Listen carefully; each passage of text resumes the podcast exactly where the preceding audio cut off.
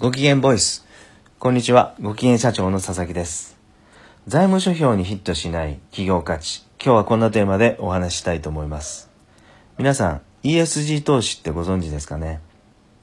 これは、環境、エンバーメント、社会、ソーシャル、企業統治、ガバナンス。このそれぞれの英語の頭文字を合わせた言葉で、えー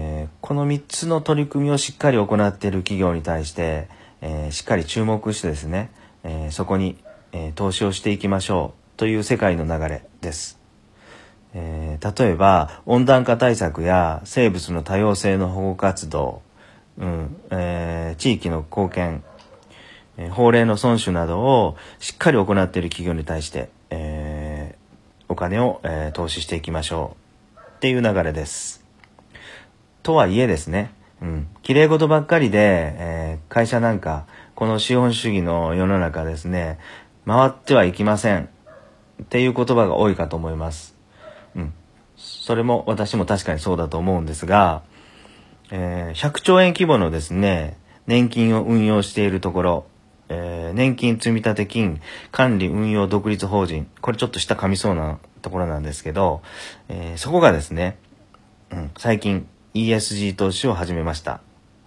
ここは、あの、国民からしっかり年金っていうお金を預かってるので、えーまあ失敗なんか絶対できないですよね。減らすことできない。で、あの、長期的に、えーしっかり安定した、えーパフォーマンスを出してくれる企業に投資していくっていうところだと思うんですけども、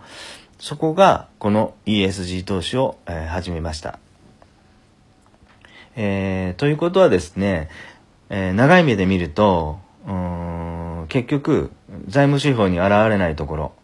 環境や社会としっかり向き合っている企業が、えー成長していく。うんそこに、えー投資家もしっかり注目していくということなんではないでしょうか。数十年後のですね、未来へ成長していく企業は、